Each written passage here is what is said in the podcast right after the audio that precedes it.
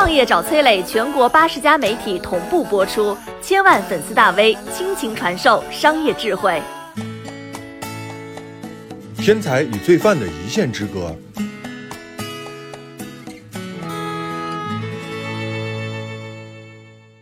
二零零七年的第一个工作日，在湖北省仙桃市某个县级派出所门口，人头攒动，大家都是来更换二代身份证的。只是排了许久啊，这个队伍没有一点要动的意思，人群逐渐变得嘈杂了起来，不断有人探着身子，垫着脚尖儿，想要看看派出所里边究竟发生了什么。当日值班的民警小王，此时是手忙脚乱，在冬日里急的是满头大汗。从早上开始，派出所所有的电脑都莫名其妙的坏掉了，任何户籍的资料都无法查询，无论是重启还是重装系统，再开机的电脑只有五分钟能正常，很快就会被拿着三根香的熊猫霸占屏幕。再次无法使用，束手无策的小王只好联系市级技术人员。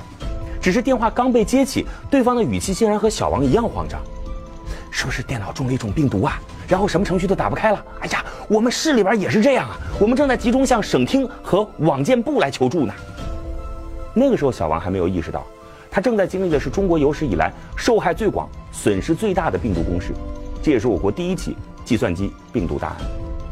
与此同时呢，国家计算机应急处理中心的专家们也注意到，一种新型的电脑病毒正在以几何倍的速度变异和传播，被感染的噩耗像是滚雪球一般越滚越大。熊猫烧香迎来了全国性的大规模爆发，变种的数量高达三百零六个。京华时报局域网中招，无法进行新闻更新。山东一所高校局域网崩溃，全校学生期末考试延迟。各大杀毒软件公司表示，短期之内无法消杀病毒。一月末。湖北警方集结当地计算机网络安全精英和北京的专家，一同成立了“熊猫烧香”专案调查组，共赴病毒所在地。这则消息出现在各大报纸头版上，广大消息对于这个病毒背后的人猜测是空前之大。有人说这是一个专业团队，有人说是顶级黑客，还有人猜测是境外势力。几天之后呢？“熊猫烧香”的始作俑者落网归案，他的身份让所有人大吃一惊。李俊，二十五岁，中专毕业。学校里学的是磨水泥。说到这李俊呢，九九年发生了两件事儿，一件是李俊所念的中专增加了计算机课程，教一些简单的办公室软件；还有一件，北约轰炸南斯拉夫。这两件看似毫无关联的事儿加在一起，竟然改变了李俊的人生。接触到电脑的李俊啊，发现自己在计算机上颇有天赋，读了几本编程的书之后，就能够做出几个简单的小软件。他的心思更加不在读书上。整天泡在网吧里边，希望能找到志同道合的人。当年五月的一天，李军一如既往的从学校翻墙来到了网吧，一眼扫过看到了一个熟悉的身影，是他的同学雷雷。李军正准备绕到同学后面吓他一跳，但是站在后边看清同学食指飞快地敲出一行行代码时，李军彻底的惊呆了，站在原地，仔细地看着同学的操作。雷雷在那儿打了多久，李军就默默地看了多久。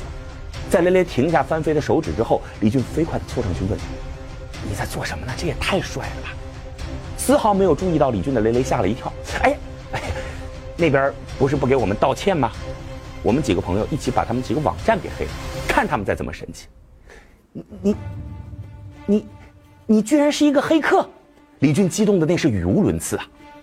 接下来那几年里边，李俊彻底不去学校读书了。他成天跟雷雷窝在网吧里边，废寝忘食的研究黑客有关的资料，摸索出一点门道的李俊，也成功的参加了几次中国红客组织的网络活动。中专毕业之后呢，李俊已经彻底没有心思去做一个风吹日晒的水泥工了。他觉得以他的水平，完全可以找到一个体面的 IT 工作。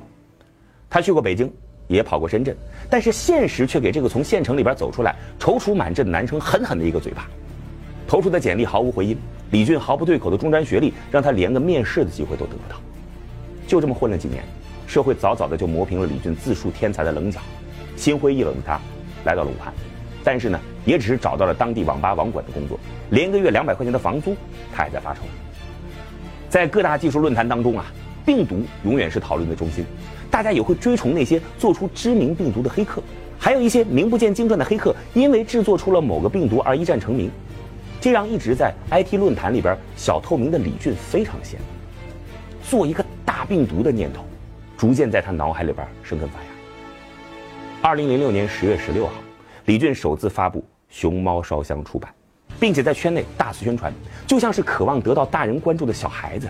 李俊将毕生所学都融入到这款恶性病毒当中。这如同炫技般抓住局域网漏洞的、以疯狂传播的病毒，很快让李俊收到了有人想要购买的信息。一开始李俊是犹豫的，但是身边的人都在劝他：“哎呀，这么多人卖病毒，也没看见被抓呀，你又不用露面，到时候 IP 地址一改，谁也不知道是你做的呀。”这样的声音一多，又想想那些过去瞧不起自己的人，每个月还要担心交不起房租的现实，李俊一咬牙决定卖。于是呢。从那年十一月开始，每份病毒被李俊标价五百到一千不等的卖出去了。只要将这个病毒植入电脑，植入者就可以轻松获得电脑里的全部信息。在短短几个月里，李俊获利十四万。从来没有赚过这么多钱的李俊，立刻过起了他想象中的奢侈生活。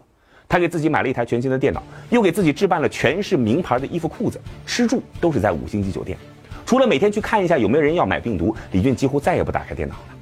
直到二零零七年二月的第一天，他随手打开早报，“国家成立熊猫烧香专案调查组”几个字儿，吓得他魂飞魄散。还没等李俊反应过来，警察很快就找到了他。在看守所里边，李俊交出了病毒的解毒办。最终呢，仙桃市人民检察院以破坏计算机信息系统罪判处李俊四年有期徒刑。李俊刚出狱那会儿呢，很多网友对于他还是翘首以盼，以为这位天才还能做出点什么，再次在网络当中掀起风云。但是过去的这四年，恰好是互联网发展最迅猛的时候，用翻天覆地来形容那是绝不夸张。李俊的技术早就被时代淘汰了。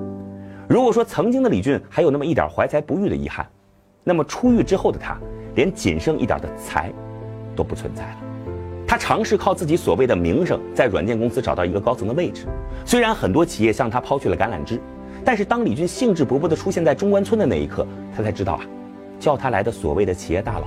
多半是看他的笑话的，特别是曾经他认为是自己手下败将的瑞星，给他一个安全观察员的头衔，带着他参观总部，作为嘉宾出席每周的例会。正当李俊摩拳擦掌想要干一番大事业的时候，瑞星居然只是给他一个月三千块钱的客服岗，按照现在的话就是，伤害性不高，侮辱性极强。没有公司要他。李俊找来老同学一起创业，只是在已经愈发正规的互联网行当当中，毫无商业头脑的他丝毫没有竞争力。做过几款游戏，全部扑街之后，李俊那愁的是焦头烂额。过过好日子的他，再也不想成为每个月还要为几百块钱房租而发愁的穷小子。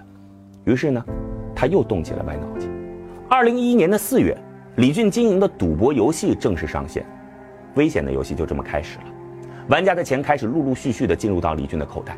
在尝过病毒带来的暴力和甜头之后，他怎么会甘于回归平静呢？李俊的胃口开始越来越大，他为平台专门设计了控制游戏概率的程序，还通过向玩家以高售低收的方式，将游戏中的虚拟币兑换成人民币。他也是靠着这些钱，再次回到了过去酒池肉林的生活。只是李俊不知道，他的一举一动早就被公安部门盯上了。二零一二年，当他嗅到风险，警惕地把线上平台关闭，却没想到。警方早已掌握全部证据，在二零一三年初，将他这个团伙一网打尽。如果说啊，一进宫的时候还有人对他有些许的同情，那么第二次进去，再也没人同情他。李俊的荒谬人生，何尝不是互联网的荒谬写照？在这个大时代当中，天才与罪犯，不过是一线之隔。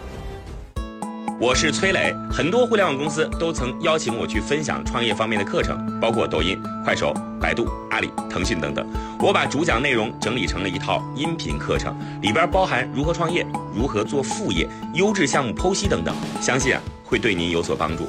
下拉手机屏幕，在节目简介里边添加我的个人微信，这套课程今天免费送给您，快去领取吧。